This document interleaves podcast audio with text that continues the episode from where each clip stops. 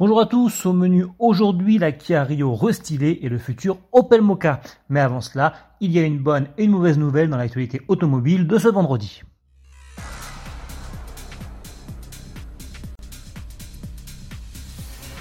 On commence par la bonne, il sera bientôt possible de circuler librement sur tout le territoire et ce, sans attestation de déplacement.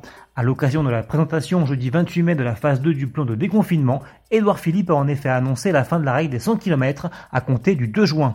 Les résultats sont bons sur le plan sanitaire, a indiqué le Premier ministre pour expliquer la fin de la mesure.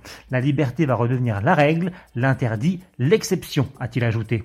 Et puisqu'une bonne nouvelle n'arrive jamais seule, les parcs et jardins vont rouvrir partout en France. Les cafés, bars et restaurants aussi, avec toutefois des restrictions jusqu'au 22 juin en Ile-de-France, à Mayotte et en Guyane.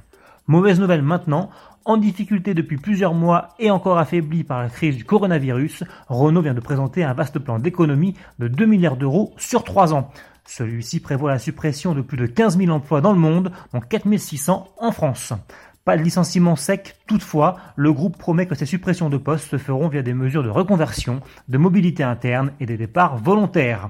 En France, ce plan devrait affecter quatre sites dans des conditions qui restent en partie à définir.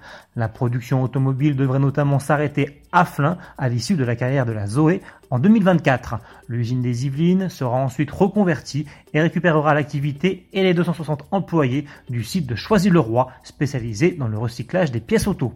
De reconversion, il en est également question pour l'usine de Dieppe en Seine-Maritime où quelques 400 personnes produisent aujourd'hui l'Alpine A110 alors que l'avenir de la fonderie de Bretagne et de ses 400 salariés reste lui en suspens. On file chez Kia. Lancée en 2017, la quatrième génération de la Rio profite d'un petit restylage en ce printemps 2020.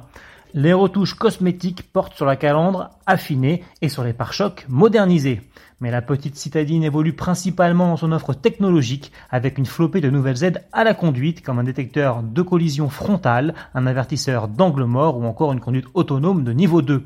On retrouve aussi un système multimédia amélioré et un plus grand écran central de 8 pouces.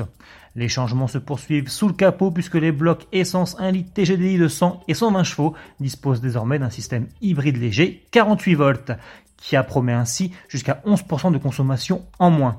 L'arrivée en concession est prévue pour octobre 2020. Pour finir, Opel nous offre coup sur coup deux vidéos de son futur Mocha. Malheureusement, celle-ci ne nous dévoile pas grand-chose du modèle, si ce n'est qu'il héritera d'un emblème inédit qui sera placé au centre du haillon, sous le symbole à l'éclair. Une première pour un modèle de la marque. La présentation est prévue dans les prochaines semaines, l'entrée en production à la fin de l'année et les premières livraisons début 2021. Salut